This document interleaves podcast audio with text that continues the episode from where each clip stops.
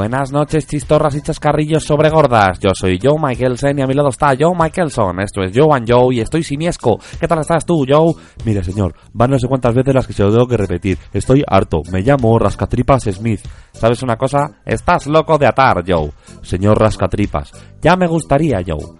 Nuestros temas de hoy son abono descendiente y reformas en general. Vamos con nuestro primer tema, abono descendente. Adelante, Joe. Pues hace unas semanas que me he aficionado a la jardinería. Eso está genial, Joe. ¿Y qué tal tus petunias? Pues la mejor forma de mantenerlas alegres es usando abono. Y sé de dónde sacar mucho abono natural. No me digas que haces tus cosas en las plantas, Joe. No, no, no, no, no. No soy un guarro. He colocado la jardinera al lado de la bajante del edificio y he hecho un agujero en la tubería. Así todo el abono del bloque le da felicidad a mis petunias. Joe, creo que te has superado. Además, vives en un ático. En fin, ahora hablaré yo de reformas en general. He visto ya unos cuantos anuncios por las farolas de gente que promete lo mismo. Reformas en general, te ponen.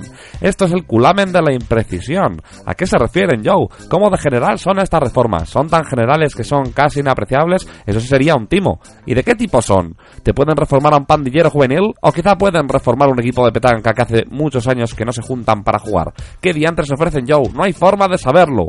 ¿Y si llamamos a uno para averiguarlo? ¿Y si cierras el pico, Joe? En fin, nos despedimos. Adiós. Adiós.